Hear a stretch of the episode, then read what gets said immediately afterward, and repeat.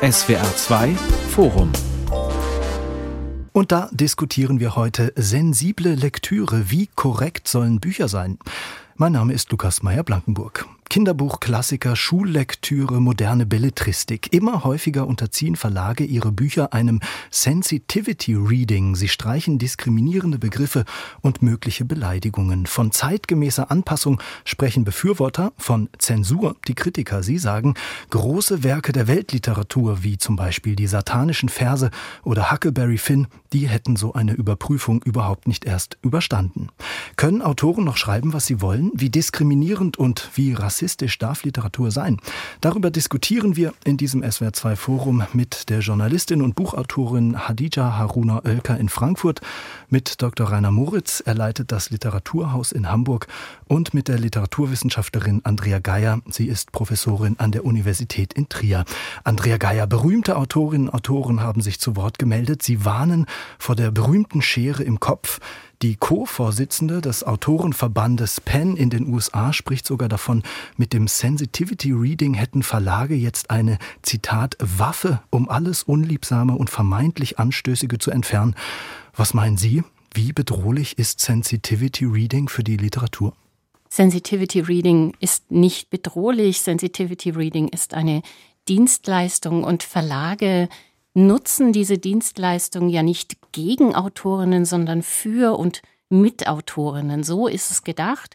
Eine Hilfe als Unterstützung, um Fragen der Repräsentation bewusst anzugehen und auch diskriminierungskritisch anzugehen. Das bedeutet nicht, dass Literatur nicht mehr provozieren dürfe oder dass sie nicht anstößig sein dürfe, sondern dass sie wenn sie provoziert, bewusst provoziert und dass sie sensibel ist gegenüber dem, was unterlaufen kann, was, wie man so schön sagt, hinter dem Rücken von Autorinnen ja. passiert, ohne dass es unbedingt gewollt ist.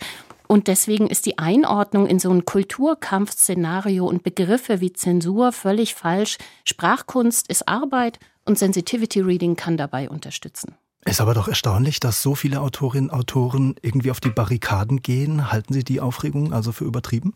Ich bin gar nicht sicher, wie man das einordnen soll. Ähm, wir haben momentan ja eher noch so Fragen, was ist denn das eigentlich, Sensitivity Reading? Und die trifft auf einige negative Erfahrungsberichte, aber ich glaube, dass liegt vor allem daran, dass Kritik mehr Sprechbedarf hat als positive Erfahrungen. Und ich glaube, dass sich das auch verändern wird, wenn wir mehr über die Ziele von Sensitivity Reading sprechen und wenn wir mehr auch von Verlagen hören und auch von guten Erfahrungen hören. Ich glaube, dass es momentan so eine Schieflage gibt, die eben über diese ähm, ja auch Verunsicherung erzeugt, aber dass es auch eine Normalisierung geben wird, wenn wir uns da mehr drüber austauschen. Was sind eigentlich die Ziele? Wer nutzt das? Welche Erfahrungen werden damit gemacht? Und dann werden auch ein paar möglicherweise problematische Einzelfälle als Einzelfälle und nicht pass pro toto exemplarisch mehr ähm, wahrgenommen werden. Wir werden über die Ziele des Sensitivity Readings sprechen. Wir werden auch versuchen, die Frage zu beantworten, was das überhaupt ist, was da passiert. Rainer Moritz, wenn Sensitivity Reader zum Beispiel darauf hinweisen, dass Beschreibungen wie die Zitat exotischen Mandelaugen problematisch sind in einem Text, weil sie eben Stereotype und auch rassistische Vorstellungen bedienen. Was ist so schlimm daran? Es ist nicht schlimm daran. Man muss, glaube ich, genau unterscheiden. Deswegen bin ich auch froh, dass das Wort Literatur gerade ja. schon so deutlich gefallen ist. Ich glaube, man muss trennen zwischen sensiblem Lesen, was Sachtext angeht, was Fachbücher mhm. angeht, was öffentliche Reden, politische Diskurse angeht.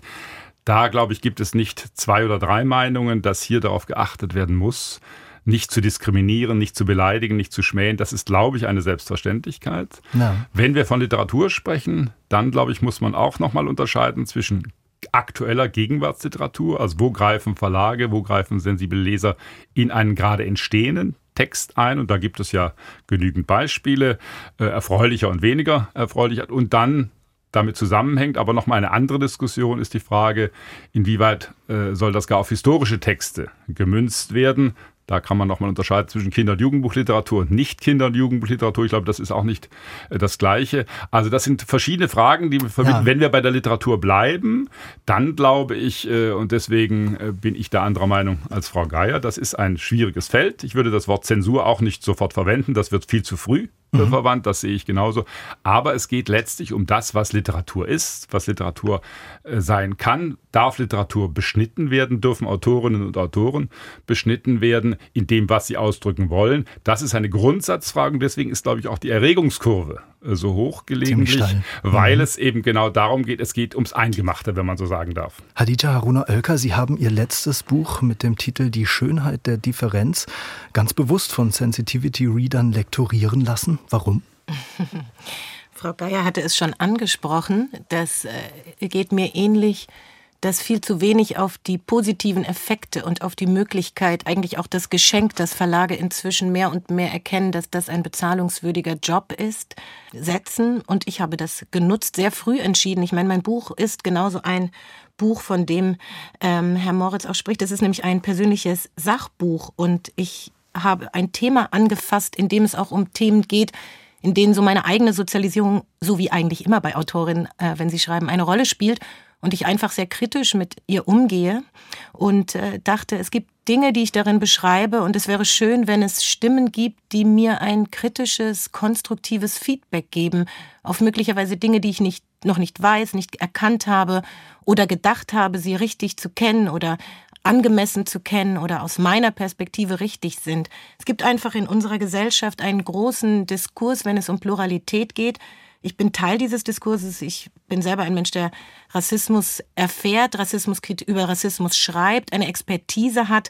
Und ich habe mich gewagt, auch über andere Diskriminierungsformen zu schreiben, wo es ja auch immer diese dürfen, nicht dürfen, wer darf über etwas ja. schreiben, sprechen gibt, wo ich auch sofort sagen würde, hier geht es überhaupt nicht darum. Es geht bei der Frage von politischem Lektorat, Sensitivity Reading, ich nutze das, den Begriff diskriminierungskritisches Lektorat, nicht um dürfen oder nicht dürfen, sondern um eine kritische Herangehensweise ans eigene Schreiben.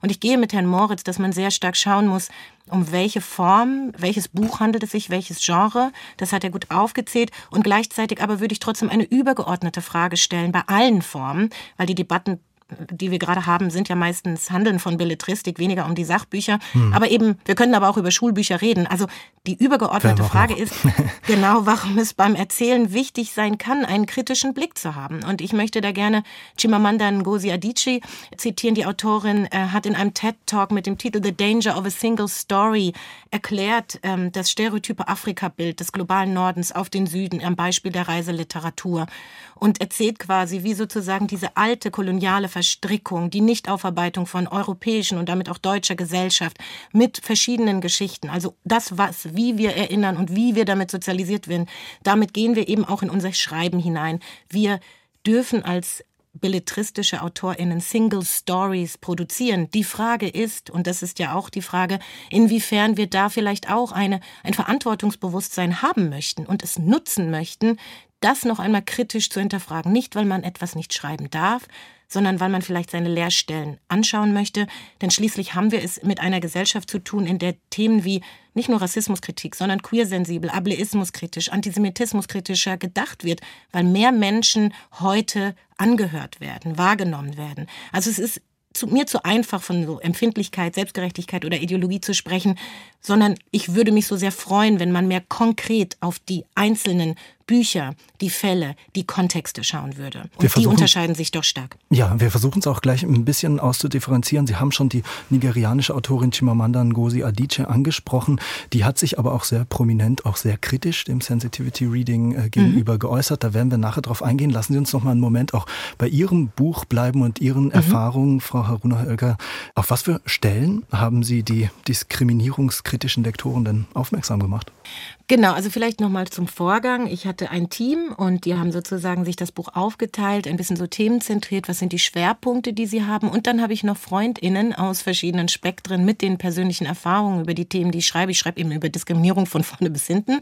Es ist zwar aus einer persönlichen Perspektive, aber ich maße mir in Anführungszeichen an, die Seiten zu wechseln, also nicht nur über, über Rassismuskritik zu schreiben, sondern eben auch über queeres Leben, über Körperformen, über Religion, über, genau, über Behinderung.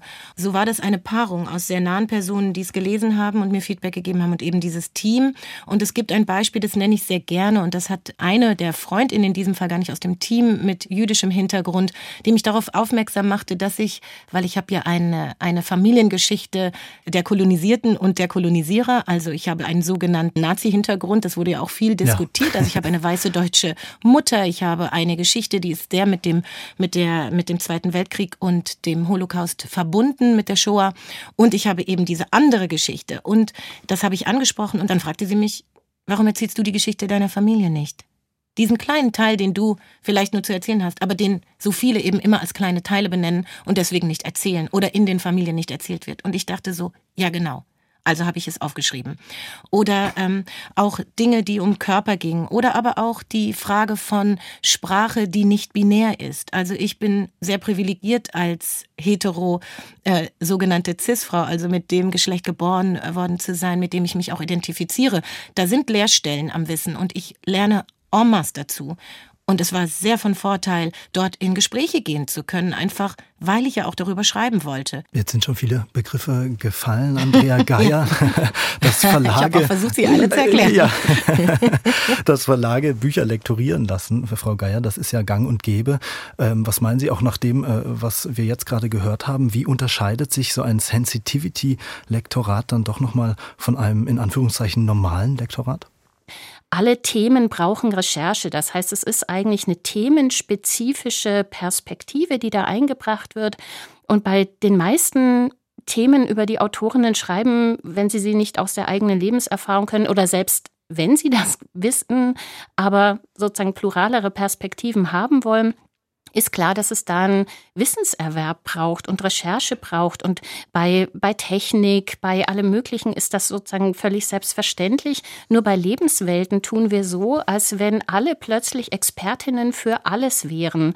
Ähm, und da ist es, glaube ich, schon wichtig zu sagen, es geht eigentlich im Kern darum zu sagen, wie bin ich positioniert, was ist meine Erfahrung und wo brauche ich andere Perspektiven, die ich dann ja selber auch wieder einordnen kann. Und das heißt, der zentrale Unterschied, der gerade hergestellt wird, ist so zu tun, als ob es auf der einen Seite ein hilfreiches Lektorat gäbe und auf der anderen Seite ein oktroyiertes, das heißt ein eigentlich nicht freiwilliges zusätzliches Lektorat. Und diese Perspektive muss sich, glaube ich, verändern, zu sagen, ist es Lektorate sind immer Aushandlungsprozesse. Autorinnen kämpfen um Texte und Formulierungen und Lektorate sagen, mm, bist du sicher, dass du das so meinst oder ist, wie diese Figur so entwickelt ist, funktioniert das tatsächlich so im Zusammenspiel, in der Konstellation bei diesem Thema?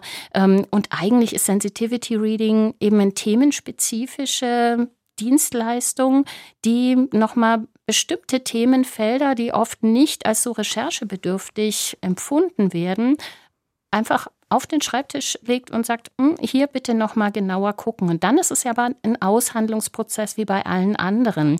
Der Verlag sagt ja nicht, das musst du machen, sondern es ist eben eine Dienstleistung. Was meinen Sie, Herr Moritz? Füllen die Sensitivity Reader die nötigen Erfahrungslücken bei den Autorinnen ja, ich muss ein, äh, an ein paar Stellen, glaube ich, hineinspringen hier in dieses äh, Getümmel. ich habe, selber, 15 Jahre, ich habe selber 15 Jahre in Verlagen gearbeitet, unter anderem als Lektor.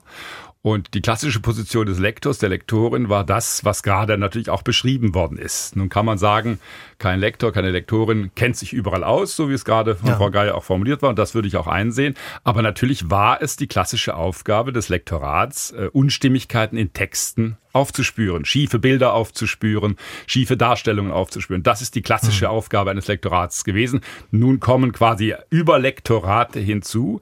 Äh, mir leuchtet das, ich habe es vorhin schon mal gesagt, bei einem persönlichen Sachbuch, bei einem persönlichen autobiografischen Bericht natürlich viel stärker ein als bei einem belletristischen Text. Ich muss das nochmal unterscheiden. Und es ist nun nicht immer so heil, wie es gerade beschrieben worden ist, was das sensible Lesen angeht.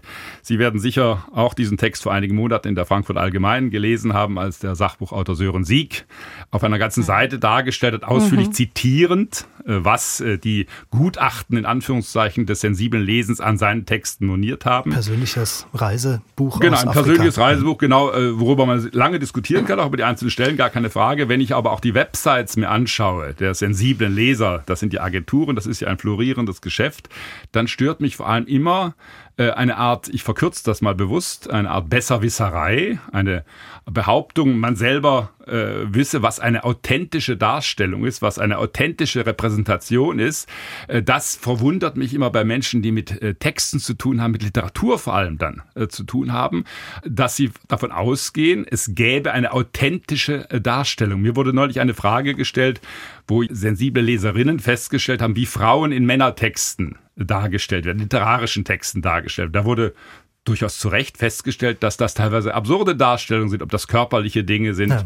ob das sexuelle äh, Dinge sind. Aber die Formulierung war so, es müsse doch auch in solchen Texten um die richtige Darstellung äh, von Frauen in der Literatur gehen. Ich wusste bis dahin nicht, dass es eine richtige und eine falsche Darstellung gibt, sondern das ist dann Aufgabe auch der Literaturkritik, der Leserinnen und Leser zu beurteilen, ob es einem Text gelungen ist, etwas in Anführungszeichen realistisch, wenn es denn ein realistischer Text ist, darzustellen oder nicht. Also mich stört, um das nochmal auf den den Punkt zu bringen, eine Haltung äh, des Besserwissertums, äh, eine Haltung, die auch oft sehr ahistorisch ist, dass wir heute im Bewusstsein sein dessen, was richtig und was falsch ist. Und das schlägt sich eben nicht immer so harmlos nett, wie Sie es gerade beschrieben haben, nieder in diesen sensiblen Gutachten, in Anführungszeichen. Dieses Stichwort Besserwisserei, beziehungsweise das Gefühl, es gibt eine richtige und eine falsche Formulierung. Äh, vielleicht kann man an der Stelle auch nochmal jetzt Chimamanda Ngozi Adichie anführen, die in der BBC eben gesagt hat, dass sich Autoren Autorinnen durch diese Debatte auch rund um dieses Redigat, dieses Lektorat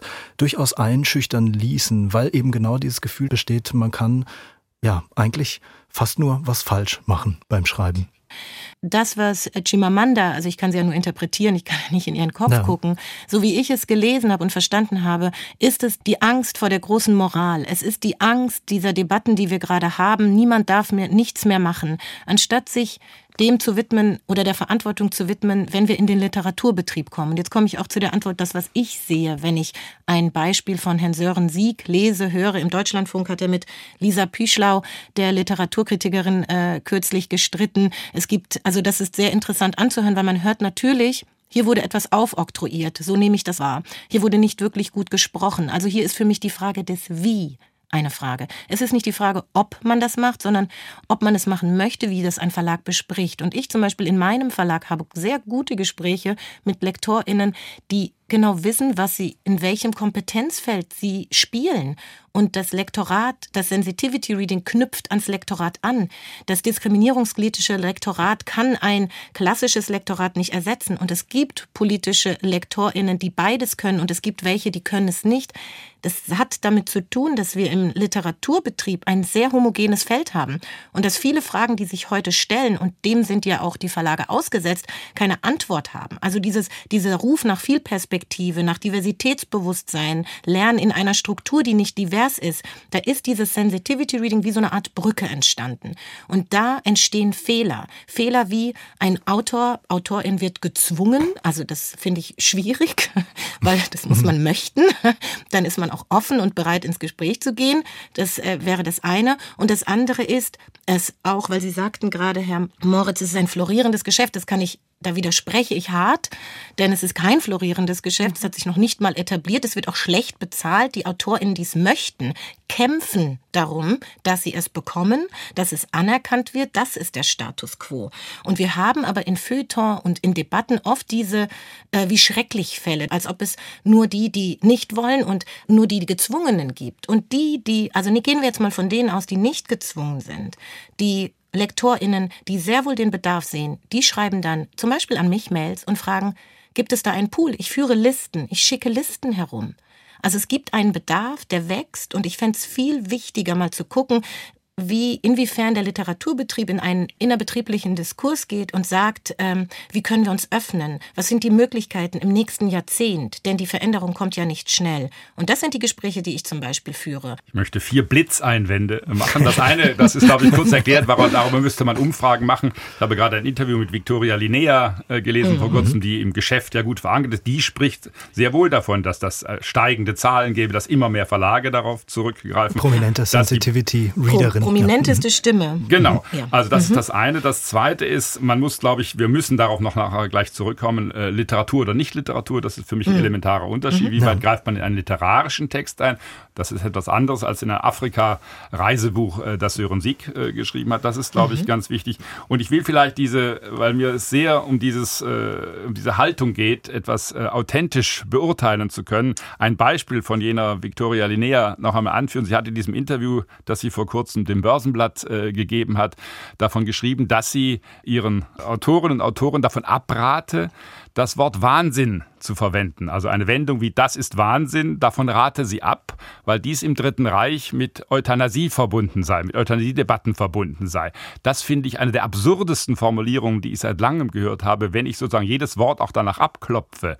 Mir war dieses Wahnsinn-Beispiel äh, völlig unbekannt.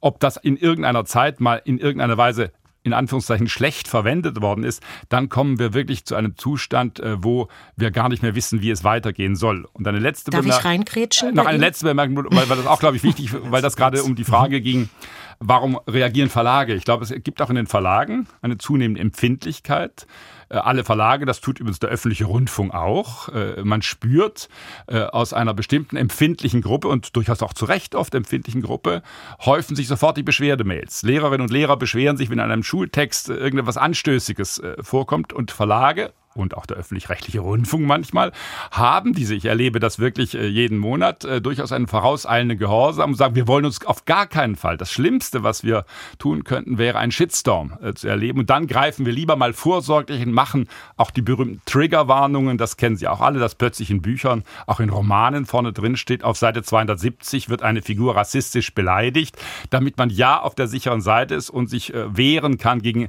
vermeintliche Anstürme aus dem Netz oder aus Leserbriefen. Ich wollte noch mal auf die zwei Punkte eingehen, die Herr Moritz gesagt hat und zum einen kurz den Wahnsinn erklären, weil Sie das so nicht verstehen können das hat mit Ableismus zu tun, mit Ableismus kritischer Haltung.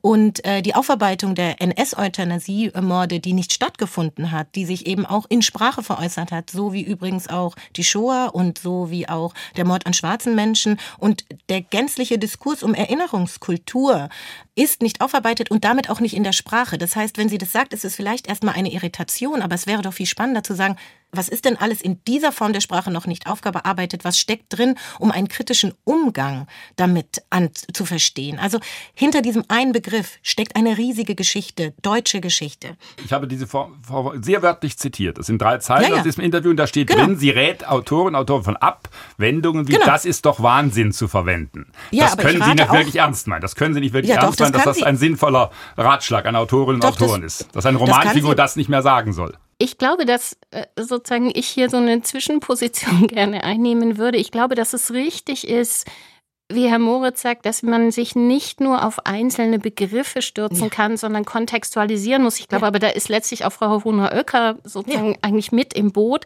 nämlich zu sagen, man soll es einfach nicht unreflektiert verwenden, sondern wenn man es verwendet, muss man die Begriffsgeschichte kennen. Ich glaube, man kann es wegnehmen vom Verbot und sagen, Danke. es geht gar nicht um verwende das nicht. Da würde ich auch sagen, das äh, finde ich keinen guten Ratschlag, sondern verwende es bewusst. Entweder weißt du um die Konnotationen bestimmter Begriffe oder du weißt es eben nicht. Und wenn du es nicht weißt, dann musst du dich eben schlau machen. Genau darum geht es, glaube ich, sich um die Vielfalt sozusagen klar zu werden, zu sehen, es gibt Diskussionsbedarfe, auch um einzelne Begriffe, aber vor allem insgesamt um die Art und Weise, wie wir Geschichten erzählen, wessen Geschichten erzählt werden, wie Figuren konzeptualisiert sind, ähm, dass sozusagen klassischerweise im deutschsprachigen Raum weiße Figuren viel individualistischer gestaltet sind als eine POC oder schwarze Figur, die irgendwie als Nebenfigur auftaucht. Das heißt, gerade im Kontext von ich will Literatur diverser machen, gibt es sozusagen einfach Fragen der Repräsentation, die damit zusammenhängen. Und dieses Konzentrieren sich nur auf einzelne Begriffe, das finde ich tatsächlich auch, das tut der Debatte überhaupt nicht gut, weil es das Sensitivity Reading in wirklich in diese Verbotskulturecke rückt. Und wir müssen das rausnehmen aus diesem ganzen Kulturkampf-Narrativen und einfach mal fragen, was wollen einzelne Autorinnen, was wollen Verlage, über die Ziele reden und dann sagen, wo kann es hilfreich sein und wo können Autorinnen auch in diesem Aushandlungsprozess sagen, sagen, nee, ich verwende das ganz bewusst, bei mir hat es die und die Funktion im literarischen Text und dann wird ein Verlag da auch mitgehen. Also das Problem ist doch, dass sozusagen, so wie wir das momentan diskutieren, dieses äh, Sensitivity Reading sichert irgendwas ab. Da ist ja gar nicht gesagt immer, dass die alles, was Sensitivity Reading vorschlägt, ähm, tatsächlich Eingang findet. Und darüber sollte man vielleicht ja auch noch mal sprechen, dass es Aushandlungsprozesse gibt. Ja, zumal auch, und ich danke Ihnen für, die, für diese Erläuterung, weil diese Verkürzung eines Interviewzitats und wer Medien macht, und Sie sprachen die öffentlichen Rechtlichen an, weiß, dass Journal wie Journalismus funktioniert. Und vielleicht hat äh, die Dame viel mehr gesagt und dann wurde dieser Satz genommen und der wird jetzt sozusagen ohne unkontextualisiert genutzt. Und natürlich gibt es auch beispielsweise Verlage, die nutzen Sensitivity Reader in Angebote, um dann gar nichts zu verändern und im Vorwort zu schreiben, vielen Dank äh, für die Mitarbeit von XY. Und was den vorauseilenden Gehorsam angeht, wäre ich auch vorsichtig. Das sind alles sehr stark aufgeladene Schlagzeilen, mit denen man eigentlich in eine falsche Richtung statt konstruktiv nämlich steuert. Nämlich vorauseilend ist nicht heißt, warum vorauseilen? Man könnte es auch als verantwortungsbewusst lesen. Die Frage ist doch, warum fangen Verlage, öffentlich-rechtliche Sender, egal wo man hinschaut in den Strukturen an, warum rüttelt es da so? Weil Kenntnisse fehlen, weil eine, ein Wissen über auf, bestimmte Themen nicht aufgearbeitet wurden. Und jetzt fängt das an zu wackeln. Und das heißt, da sind Unsicherheiten, da ist auch, da sind ganz persönliche Gefühle wie Scham, da ist auch, sind manchmal Schuldgefühle. Da wabert so viel Emotionales und das sehen wir in jeder Debatte um jedes einzelne Buch. Und ich versuche bei jeder Debatte immer wieder darauf hinzuweisen, gucken wir uns den Einzelfall an. Das hatten wir vorhin schon. Ob es jetzt um Herrn Sieg geht, um Herrn Dahl ähm, oder um andere Beispiele, Tauben im Gras. Es ist total wichtig, immer auf den konkreten Fall zu schauen, ihn auseinanderzunehmen und ihn nicht zu verkürzen auf ein Wort oder auf etwas, was man glaubt, was man jetzt nicht mehr darf oder darf, sondern es geht meistens eigentlich immer um mehr. Roald Dahl und äh, Taube im Gras haben Sie angesprochen. Darüber möchte ich auch gerne gleich reden. Herr Moritz darf jetzt aber einmal noch mal kurz ich will äh, diese Brücke äh, zum literarischen Kontext einfach jetzt mal zügig beschreiten, sonst kommen wir dazu gar nicht mehr heute. Nein, ich verkürze das jetzt mal bewusst. Äh, mir geht es, wenn es, ich würde vielen dem zustimmen, was Sie gerade gesagt haben, dass es um Sensibilierung geht, dass es auch um Nichtkenntnisse geht. Ich glaube, das ist äh, auch für mich ganz wichtig in dieser Diskussion. Aber ich möchte doch nochmal darauf zurückkommen, wenn wir von Literatur sprechen, wenn sozusagen eingegriffen wird in einen literarischen, einen fiktiven Text, wenn dort gesagt wird, diese Figur redet ja rassistisch dann muss man, glaube ich, nochmal auf ganz einfache Weise daran erinnern, was das Wesen von Literatur ist. Le Literatur ist nicht politisch korrekt, Literatur verkörpert keine Moral. Äh, würde man diesen Maßstab an die Bücher von Samuel Beckett, von Thomas Bernhard, äh, von Sibylle Berg anwenden, dann würden da Formulierungen um Formulierungen gekippt werden, weil dort Figuren beleidigt werden, geschmäht werden, verkürzt dargestellt werden. Das gehört zum Urwesen von Literatur. Daran kann man, glaube ich, nichts ändern. Wenn man hier versucht, äh, auch wenn das noch so hilfreich gemeint ist, einzugreifen, dann hat man das Wesen von Literatur verkürzt und das führt, glaube ich, auch mitunter zu dieser Erregung in dieser Diskussion. Und das äh, erregt mich auch immer wieder, weil ich mich immer wundere, wie Menschen, die beruflich mit Literatur umgehen, mit Texten umgehen, äh, Äußerungen tun wie eine Verlegerin, die neulich mal gesagt hat, Huckleberry Finn würde sie nicht mehr verlegen und sie wolle nur Bücher verlegen, in der auf verletzende Sprache, ich zitiere wörtlich, weitgehend verzichtet wird. Das ist sehr rühmenswert und wunderbar, aber Romane werden immer verletzen, werden immer angreifen, werden immer verstören, werden ungerecht sein. Die Literaturkritik, die Leserinnen und Leser können hinterher feststellen, ja, das ist diesem Autor, dieser Autorin aber kräftig misslungen in diesem Fall, da sind Klischees vorhanden aber ich kann auf gar keinen Fall in einen literarischen, fiktiven Text so eingreifen, wie ich in ein Sachbuch oder einen persönlichen Bericht eingreifen kann. Aber wer greift denn ein? Also ja, ähm, natürlich darf Literatur provozieren, aber es sollte, sie sollte bewusst provozieren. Und Sensitivity Reading kann genau darauf hin nochmal wirken, zu fragen, ist alles das, was du gemacht hast, tatsächlich kompatibel mit deinen eigenen Zielen. Wie wird das wirken?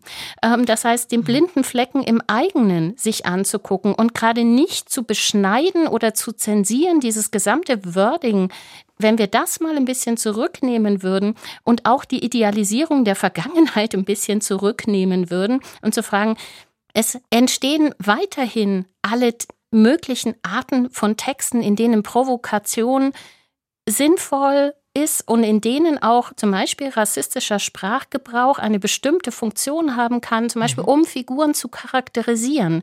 Niemand würde das einfach sagen, das darf überhaupt nicht vorkommen. Die Frage ist, wird es tatsächlich nur so verwendet oder passiert in dem Text was durch die Verwendung rassistischer Sprache, zum Beispiel auf der Ebene des Erzählens, das gar nicht beabsichtigt ist und das sozusagen tatsächlich in eine Wiederholung von Rassismus kippt. Und das ist genau die sozusagen die Gratwanderung, die ein gutes Lektorat, auf die die sowieso aufmerksam macht. Und da würde ich eben auch dann auch Sensitivity Reading einordnen. Es geht genau nicht um Zensur, sondern um Bewusstwerden der eigenen Freiheit als Gestaltung, die genau bewusst das will als Arbeit an der Sprache und das auch umsetzen kann, was sie will. Ich wollte Ihnen äh, gar nicht, ich, äh, sofort mhm. einen Moment bitte den äh, ersten Satz gleich wieder äh, abschnüren, Frau Geier. Was machen wir denn mit den Autorinnen und Autoren, die sich nicht mehr wehren oder äh, für ein diskriminierungskritisches Lektorat entscheiden können? Herr Moritz hatte jetzt schon Autoren wie äh, Thomas Bernhard äh, erwähnt. Es gibt den Fall von Wolfgang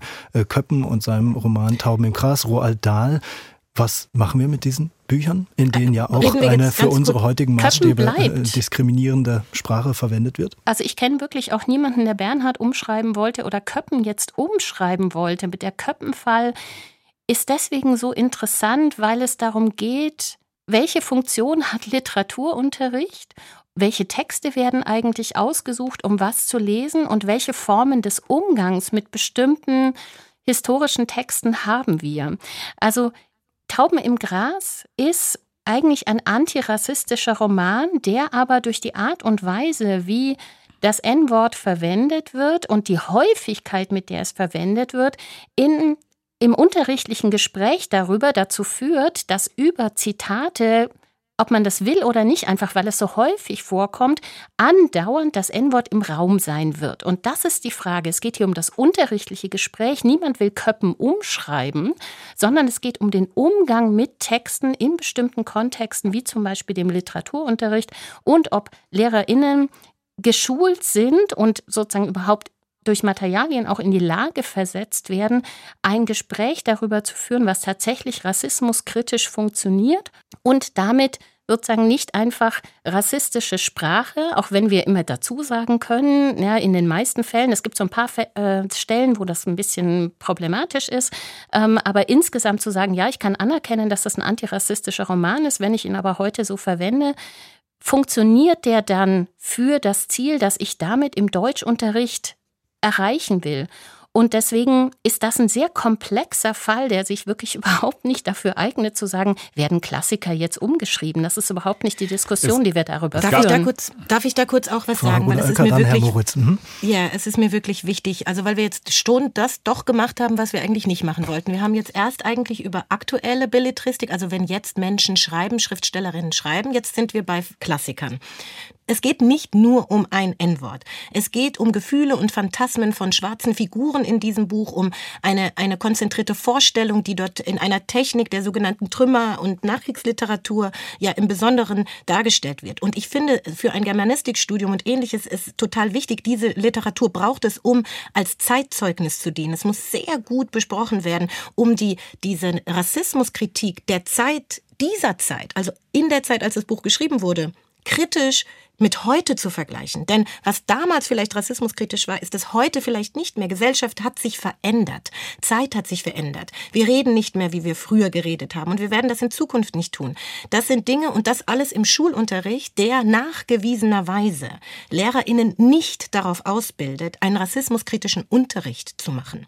Und das habe ich mir nicht ausgedacht. Das kann man in ganz vielen Foren bei BildungswissenschaftlerInnen äh, nachlesen, nachhören. Damit habe ich mich sehr sehr viel beschäftigt. Das heißt, der Vermittlungsgedanke ist der Diskussionspunkt. Leider verpasst in diesem Gefühl, man müsste Köppen abschaffen. Das andere ist die aktuelle Literatur, wenn AutorInnen schreiben. Und ich bitte noch einmal, also dieses Gefühl, dass sie entmündigt werden, ist ein, ich kenne so viele AutorInnen, die belletristisch schreiben. Ich weiß, es ist ein Thema der, der Auffassung. Es ist ein Angebot der Protagonistenentwicklung. Die Leerstellen des eigenen Wissens zu erfassen und darauf hingewiesen zu werden, ist ein Geschenk. Bewusst wie Frau äh, Geier es sagte, zu provozieren, weil damit ein Ziel, wie in der Kunst das manchmal gemacht wird, zu, dann weiß man das. Da gibt es dafür auch keinen Shitstorm. Und wenn es ihn gibt, dann steht man diesem sehr offen gegenüber, weil man sagen kann, das habe ich so gewollt. Aber es gibt total viele Texte. Und das sieht man auch an den Diskussionen, die um neuere Texte, um Kinderbücher geführt werden, wo dieses Wissen nicht herrscht und scheinbar auch beim Lektorat durchgerutscht ist. Ich äh, zitiere Frau Püschlau, und dann springe ich auch in die Kinderbuchliteratur. Und da sieht, hat sie zum Beispiel äh, das Buch genannt äh, Fahrzeuge, erschienen im Gerstenberg Verlag. Da ist Oha einfach eine antisemitische Figur von kleinen Schweinen untergerutscht. Solche Dinge sind vielleicht nicht bewusst passiert. Vielleicht schon, vielleicht nicht. Ich würde vom Unbewussten jetzt einfach mal ausgehen, im Positiven. Und wer weist darauf hin? Das heißt, AutorInnen können sich einfach Skills dazu packen, um noch bessere Texte zu schreiben, vor allem im Hinblick auf das Publikum. Wir haben heute ein breiteres Publikum. Die Vorstellung eines Feuilletons und einer Literaturlandschaft in so einem homogenen Wer liest zu denken. Die Klassenräume sind voll von pluralen jungen Menschen, denen Lesen nahegebracht werden sollen, die weniger lesen als früher. Und für wen sind diese Bücher gemacht? Das ist für mich die Frage. Und hier als Lektorin und als Verlag nicht absolut aufzutauchen, sondern eine Entwicklung anzustreben, die irgendwie Offenheit schafft. Eben im Sinne von, von einem, wir, wir tauschen uns aus und wir, und wir füllen die Leerstellen. Das ist es. Weniger Absolutheiten, weniger Verbotsgefühle. Das würde ich mir wünschen. Mir ist das, ich will den Fall Köppen gar nicht weiter ausdiskutieren, mir ist das zu weich gespielt. Es gab natürlich, Frau Geier, Forderungen, diesen Roman nicht zu lesen im Unterricht. Also es ist nicht so, dass das nur erörtert ja, aber wurde. nicht lesen ist heißt nicht, nicht, ja, aber nicht lesen, nicht umschreiben. Es ging doch hier um Eingriffe ja, in Texte. Ja, aber ihn nicht mehr lesen zu wollen im Unterricht ist letztlich auch eine Ausschließung dieses Textes wegen bestimmter Formulierungen. Es gibt mittlerweile, nee. ganz kurz, um, um die Köppendiskussion äh, abzuschließen, also ähm, gestartet ist das Ganze durch die Ulmer Lehrerin Jasmin Bland, die sich äh, geweigert hat, diesen äh, Abiturstoff mit ihrer Klasse tatsächlich zu besprechen und zu lesen. Mittlerweile gibt es die ähm, Direktive des Kultusministeriums in Baden-Württemberg. Ab 2025 können Lehrkräfte selbst entscheiden, ob sie Köppen im Unterricht lesen wollen oder nicht machen wir einen Haken und das wurde Auch wir können es, glaube ich, nicht hm. ganz erfüllend diskutieren. Ja, nee, das wurde auch getragen von einer Petition, mein Ich gegen Rassismus, von über 10.000 Menschen. Darunter waren ProfessorInnen, Medienschaffende, der Landesschülerinnenbeirat.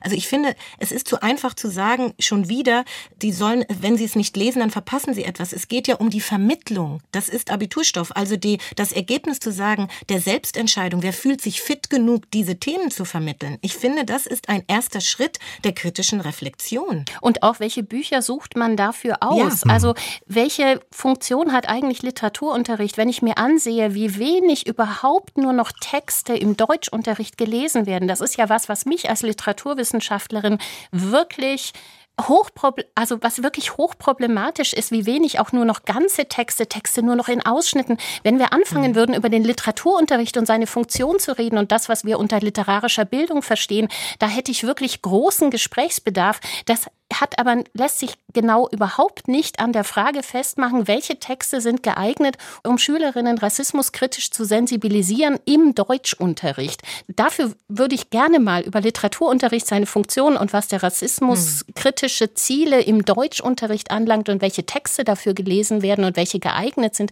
da würde ich wirklich gerne mal eine Sendung zu bespielen. Ähm, aber das lässt sich wirklich nicht am Fall Köppen aufhängen. Das ist jetzt auch nicht äh, der Stoff nee. Äh, für den ich wir die Zeit haben heute. Herr ja, äh, Herr Moritz ist jetzt äh, noch mal mhm. einmal dran. Ich bin erstmal ganz dankbar für diesen Hinweis. Ich glaube, das muss man aber immer deutlich auch sagen, was es heißt, einen historischen Text zu behandeln. Ja. Das wurde gerade ja auch sehr deutlich gesagt. Äh, man muss einen Text aus seiner Zeit verstehen, eine Formulierung, die man gerne im Munde führt. Aber das heißt konkret, dass natürlich ein Text, der in den 50er Jahren spielt, der die Figurenrede aus den 50er Jahren übernimmt, dass man das als historischen Text auch so fassen muss. Auch da gibt es Bestrebungen, äh, das zu ändern. Deswegen ist mir das alles immer ein bisschen zu weich gespült. Es gibt den Fall eines Unterhaltungsromans, ich weiß nicht, ob es der Ulstein Verlag war, der in den 50er, 60er Jahren spielt. Da hat die Autorin in ihren Figurenreden bestimmte Wendungen gebraucht, die eben damals üblich waren in der Bundesrepublik. Äh, Wendungen, die wir heute auf gar keinen Fall mehr äh, einsetzen würden. Was ist passiert? Es gab äh, einen wütenden Shitstorm von Leserzuschriften. Und was hat der Verlag gemacht? Er hat all diese in Anführungszeichen bösen Wörter aus den 50er, 60ern eliminiert und in einer Nachauflage beschönigt letztlich. Und das kann nicht nicht der Sinn sein. Das ist ein ahistorisches Denken, wie wir es in dieser Form selten äh, begegnet ist. Deswegen diese Eingriffe in historische Texte. Wir wissen alle, dass äh, die Menschen vor uns, und diese Haltung scheint mir oft dahinter zu, nicht so wahnsinnig aufgeklärt waren, wie wir es heute sind. Mir steckt manchmal die Haltung dahinter, wir sind jetzt sozusagen am Endpunkt der Aufklärung, ich spitze absichtlich ein bisschen zu, äh, angelangt und von dem her aus beurteilen wir Was gerade vielleicht noch ein Wort, was Sie äh, gesagt haben zu dem, was ein sensibles Lektorat äh, leisten kann. Dass also natürlich, äh, wenn Figuren reden, das ist ja äh, eine Binsenweisheit der Literatur, äh, Figuren oft hässliche Charaktere sind und hässliche Dinge sagen und man dann im Lektorat, auch im sensiblen Lektorat nachprüfen müsse, ob das sozusagen richtig eingebaut ist, ob das in der Figurengestaltung richtig ist. Wenn Sie das einem sensiblen Lektorat aufbürden, dann haben Sie einen Oberlehrmeister letztlich, der einen Text ganz danach beurteilt, viel mehr als das im Lektorat normalerweise üblich ist, ob das denn ein stimmiger, gut gebauter Text ist, ob diese Formulierung nicht falsch gewählt ist. Das tun Lektorate im Einzelfall, aber gewiss nicht in dem, was jetzt diesen sensiblen Lektoraten aufgebürdet wird und dass sich Autorinnen und Autoren dagegen wehren, das kann ich wiederum gut verstehen. Aber wir sind glaube, wieder, wir kippen wieder zurück ja, in dieses ja. Wehren, Eingreifen. Ja. Und ich glaube wirklich, wir haben schon jetzt vielfach dargestellt, das ist ein produktiver Zugang. Es kann, wenn es gewünscht wird, ein produktiver Zugang sein, der hilfreich ist. Wir haben uns alle, glaube ich, sehr deutlich dagegen positioniert, dass es aufoktroyiert wird. Ähm, und ich würde mir wirklich wünschen, dass wir ähm, auf diesem Stand der Diskussion bleiben. Ähm, denn das wäre doch auch mal schön in der Sendung, dass man sich sozusagen versucht ein bisschen anzunähern und nicht einfach nur im Wording immer wieder auf dieselben Punkte zurückgreift, wo wir doch schon festgestellt haben, dass es natürlich Erfahrungsberichte gibt, über die man auch sozusagen, wo man ein bisschen Kopfschütteln kann oder ne, sozusagen man sagt, hm, ist, ist das wirklich gut gelaufen? Aber grundsätzlich Sensitivity Reading als Verbot oder letztlich auch Zensur zu framen, die oder als Angstmaschine für Autorinnen statt als produktives Moment, wo man sagt, das kann hilfreich sein und es ist ein Aushand, es ist ein Angebot und das muss auch nicht umgesetzt werden alles. Ähm, und wir werden, je länger sich das durchsetzt und je mehr sich das normalisiert, umso mehr unterschiedliche Erfahrungen wird es damit geben. Und ich freue mich sehr auf viel mehr Erfahrungsberichte, die helfen, diese Prozesse einzuordnen. Und zwar im Kontext von, wir reden mehr über Lektorat, insgesamt, wir reden mehr über die Frage, wie sozusagen, welche Funktion hat Provokation in der Literatur? Was ist eigentlich Kunstfreiheit? Ich bin gerne bereit, sozusagen diese großen Themen auch anzupacken, aber ich wehre mich wirklich dagegen, dass man immer nur von, das ist eine Moralkeule und damit sozusagen ein sehr junges Feld im Bausch und Bogen verwirft, statt wirklich zuzuhören und zuzulassen, dass man differenziert und das heißt dann auch im Einzelfall manchmal kritisch, weil was übers Ziel hinausgeht oder sozusagen sozusagen zu dogmatisch wirkt, so das einfach einzuordnen. Wenn da die Bereitschaft fehlt, finde ich das sehr schade. Es gab schon immer auch in der Literatur gab es sprachliche Anpassungen. Antisemitische Untertöne wurden aus alten Klassikern gestrichen und nicht im Sinne der Zensur, sondern weil die Fragestellung ist einer verantwortungsbewussten Gesellschaft. Ich finde es ganz schön schwierig, pauschal zu sagen, weil es ist so ein gesellschaftliches Gefühl da, jetzt darf man nichts mehr, nichts mehr sagen, jetzt kommen sie mit immer mehr Wörtern, nichts anstatt zu fragen, was steckt denn in der Debatte? Was wollen wir als Gesellschaft sein? Was haben wir nicht gewusst und mit was gehen wir weiter? Und ich sage Ihnen, dieses Wissen haben viele AutorInnen, viele Menschen, gerade eine jüngere Generation wächst mit einem anderen Bewusstsein auf und das verändert unsere Gesellschaft und die Konflikte, die wir gerade über Sprache sehen, zeigen im Kontext einer Aushandlung von welcher Gesellschaft wollen wir sein. Nicht, es geht nicht um ein Wort. Es geht um, haben wir ein plurales Verständnis, ein, vielleicht nennen wir es progressiv, oder haben wir eines, das alles so belassen will, wie es ist. Aber es ist noch nie alles so geblieben, wie es ist. Auch nicht in der Literatur.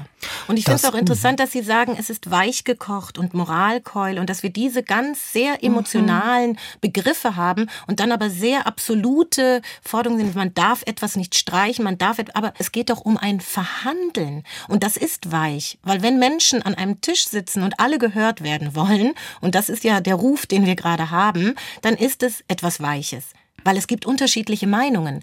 Und ich glaube, im Rückblick auf Geschichte, also wenn wir auf Klassiker gucken, dann gibt es etwas zu verhandeln. Und dann gibt es keine absolute Wahrheit und es gibt auch kein, so muss es gemacht werden. Und es gibt auch nichts, was man einfach über alle Klassiker drüber legen kann. Wie wird geschrieben, wie wird umgesetzt, wie wird übersetzt, was wird diskutiert. Und mir fehlt das auch ein bisschen, wenn wir nur mit Weich, Moral und Zensur arbeiten. Das ist sehr absolut und wenig offen für einen Diskurs. Aber über das Wie gibt es in der Literatur wenig Vorschriften. Das müssen wir jetzt Ab, zum Schlusspunkt ja. nehmen, auch wenn wir ja. hinter diese. ich, es ist, äh, das Schöne ist, dass Sie jetzt alle mit einem Lachen enden können. Wir haben gehört, diese Debatte fängt eigentlich gerade erst jetzt an. Erst. Genau, wir setzten ein Komma dahinter, aber was die Sendezeit anbelangt, leider ein Punkt. Sensible Lektüre. Wie korrekt sollen Bücher sein? Das war das Thema in diesem SWR2 Forum. Ich bedanke mich für die sehr rege Diskussion bei meinen Gästen, bei Rainer Moritz, Leiter vom Literaturhaus in Hamburg, bei der Journalistin und Buchautorin Hadija Haruna Oelker in Frankfurt und bei der Literaturwissenschaftlerin Andrea Geier von der Uni Trier. Mein Name ist Lukas Meyer-Blankenburg.